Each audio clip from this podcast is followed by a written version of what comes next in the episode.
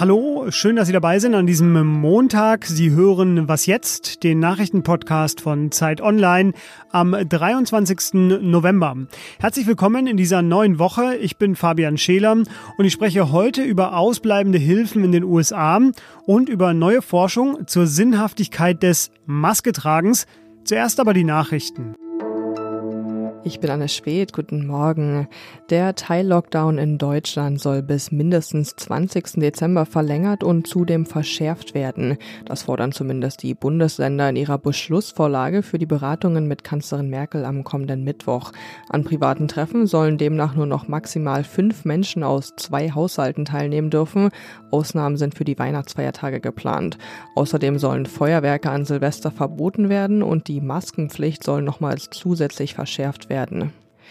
Bundesgesundheitsminister Spahn rechnet noch in diesem Jahr mit ersten Impfungen gegen das Coronavirus. Es gebe Anlass zum Optimismus, dass es noch in diesem Jahr eine Zulassung für einen Impfstoff in Europa geben werde, sagte er dem Redaktionsnetzwerk Deutschland. Er habe die Länder gebeten, dass die Impfzentren Mitte Dezember einsatzbereit sein sollen. Heute besucht Spahn das Unternehmen IDT Biologica in Dessau. Es entwickelt einen Impfstoff für Erwachsene und ältere Risikogruppen und hat dafür 114 Millionen Euro Unterstützung vom Bund bekommen. Redaktionsschluss für diesen Podcast ist 5 Uhr.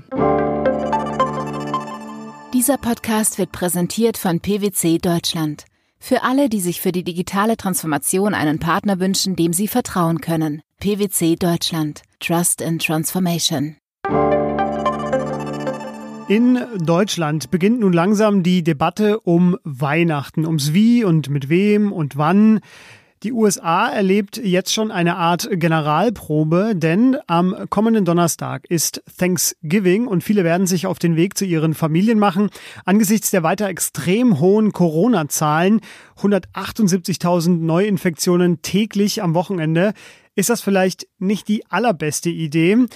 Im Sturm dieser US-Wahl und angesichts der ja, anstehenden Machtübergabe an Joe Biden ist damit auch eins etwas in den Hintergrund geraten, dass die Pandemie weiterhin enormen Schaden anrichtet, gesundheitlich, wirtschaftlich und sozial. Und genau darüber möchte ich sprechen jetzt mit Jörg Wimmerlasena. Er ist US-Korrespondent für Zeit Online. Hallo Jörg. Grüß dich. Jörg, äh, es gab ein erstes billionenschweres Hilfspaket im äh, Frühjahr und im Sommer, den sogenannten CARES Act. Warum gibt es denn nicht nochmal ein zweites? Weil dafür sind die Mittel ja offenbar aufgebraucht. Die einfache und kurze Antwort ist, dass sich einfach Trump und die Demokraten und die Republikaner bisher noch nicht auf ein weiteres Hilfspaket ähm, einigen konnten. Und natürlich geben die sich jetzt alle gegenseitig die Schuld. Vor allem der Senat ist das Organ, das gerade blockt, äh, der unter Kontrolle der Republikaner ist. Äh, Trump und Pelosi, die ähm, Sprecherin des Repräsentantenhauses, eine Demokratin, die hätten sich schon mal fast geeinigt kurz vor der Wahl. Jetzt nach der Wahl ist es natürlich ein bisschen schwieriger, weil jetzt ist ja schon gewählt worden. Ähm, da gibt es natürlich weniger Druck, jetzt noch was auf den Weg zu bringen. Warum wäre es aber dringend notwendig, dass es da nochmal äh, quasi einen Nachschlag gibt? Du hast ja eben schon erwähnt, 178.000 tägliche Neuinfektionen. Um das abzufedern oder um diese Zahlen runterzukriegen, muss man eigentlich einen rigorosen Lockdown durchsetzen. Das geht aber nur, wenn man die Leute im wahrsten Sinne des Wortes dafür bezahlt, zu Hause zu bleiben.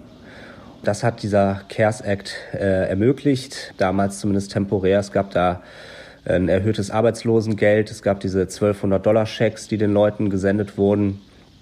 Und jetzt haben wir aber die Situation, dass im, im Prinzip gibt es keinen Lockdown. Es gibt aber auch kein Geld. Das heißt, die Leute gehen raus, die müssen irgendwie arbeiten. Die Akzeptanz in der Bevölkerung für weitere Lockdowns ist deshalb gering. Insofern müsste so ein Hilfspaket eigentlich ähm, genau das leisten. Das Verhungern ist im Prinzip ähm, das zweite große Problem. Die Leute verarmen hier halt. Also ähm, der CARES Act, diese, dieses erhöhte Arbeitslosengeld zum Beispiel, das ist Ende Juli ausgelaufen und seitdem sind äh, acht Millionen Leute unter die Armutsschwelle gefallen. Ich sehe es hier in Brooklyn, ähm, lange Schlangen vor den Nahrungsmittelausgaben.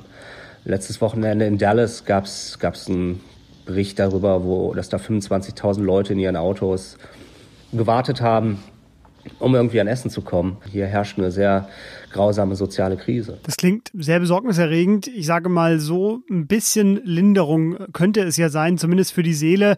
Wenn man sich mit der Familie trifft und ich habe schon gesagt, diese Woche ist Thanksgiving, ähm, gibt es denn sowas wie äh, Empf Empfehlungen oder Einschränkungen wegen der Corona-Pandemie oder darf jeder reisen, wie er will? Normalerweise ist das ganze Land auf den Beinen. Es gibt ja hier keinen wirklichen Urlaubsanspruch. Die meisten Leute kriegen nur so acht bis zehn Tage Urlaub. Insofern ist das für viele Leute die einzige Möglichkeit, ihre Familie zu sehen.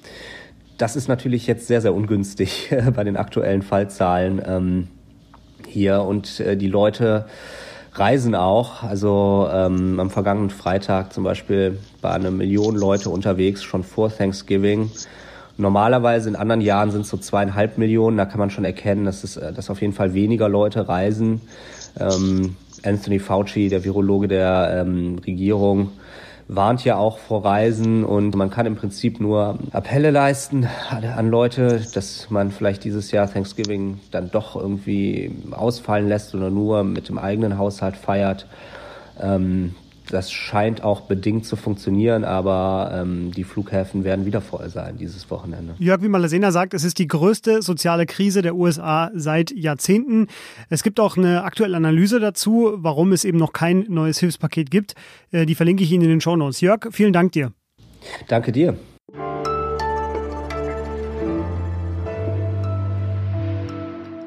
Und sonst so? Wunderschöne Nachrichten zum Wochenstart. Ein aus Indien Geflüchteter hat in Hirtenberg in Österreich das Haus gekauft, in dem er damals als erstes nach seiner Flucht unterkam. Jetzt renoviert er es gemeinsam mit anderen früheren Bewohnern und baut dort Wohnungen. Von 2003 bis 2009 lebte Sukhdeep Singh dort als unbegleiteter minderjähriger Geflüchteter.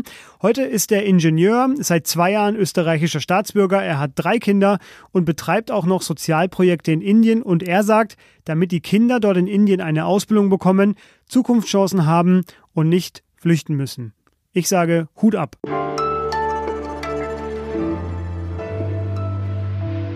Elf Monate sind wir nun schon in der Pandemie. Manches wissen wir jetzt, anderes noch nicht. Der größte Wendehals dieser Zeit, das war vielleicht die Maske, die ich mir jetzt mal abnehme, damit Sie mich besser verstehen. Erst dieses Jahr, die Maske bringt gar nicht so viel, dann doch. Äh, mittlerweile ist sie für die allermeisten immer dabei.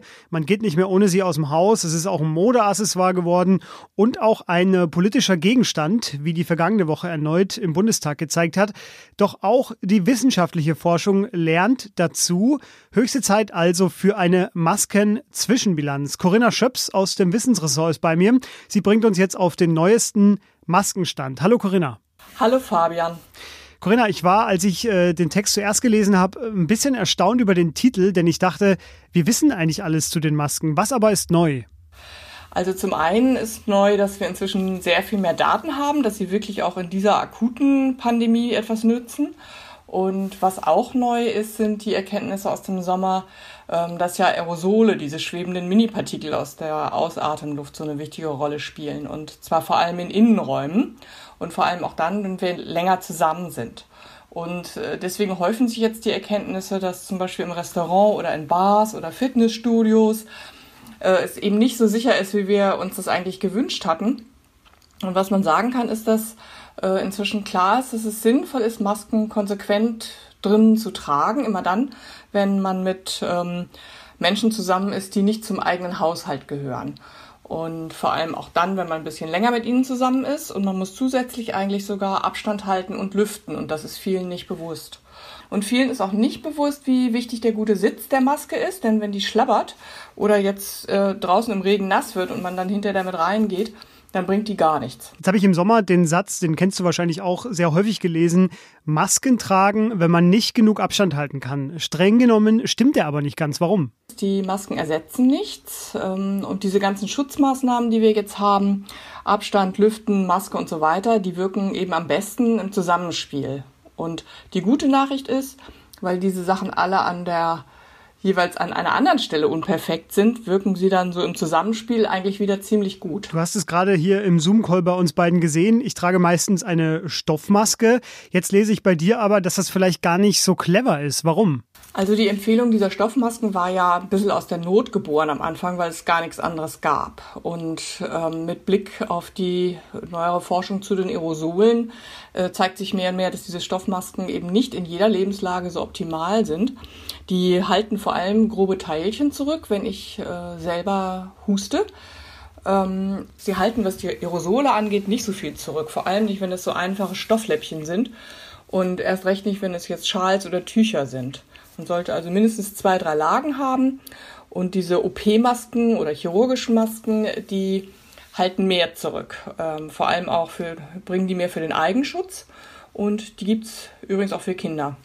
Und ähm, wenn man sich richtig gut schützen muss, dann sollte man FFP2-Masken tragen. Das große geupdatete Masken-FAQ nach elf Monaten in der Pandemie. Äh, ich verlinke es Ihnen in den Show Notes. Sie haben es ja gehört, mehr denn je gilt, Maske auf, so wie ich jetzt wieder. Corinna, dir vielen Dank. So gerne. Und das war die erste Was jetzt Sendung für diese Woche. Später noch gewohnt das Update. Vielen Dank für die vielen, vielen weiteren weltweiten Mails an wasjetzt.zeit.de. Wir haben also offenbar auch Hörerinnen und Hörer in Japan, USA, Abu Dhabi, Brunei, Libanon, Thailand, Ukraine, Schweden, England und in Spanien. Wow, fantastisch. Vielen Dank Ihnen und äh, bis bald. Ich bin Fabian Scheler. Tschüss.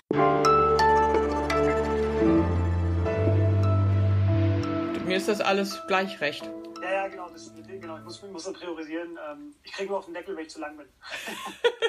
das soll dann ja nicht passieren.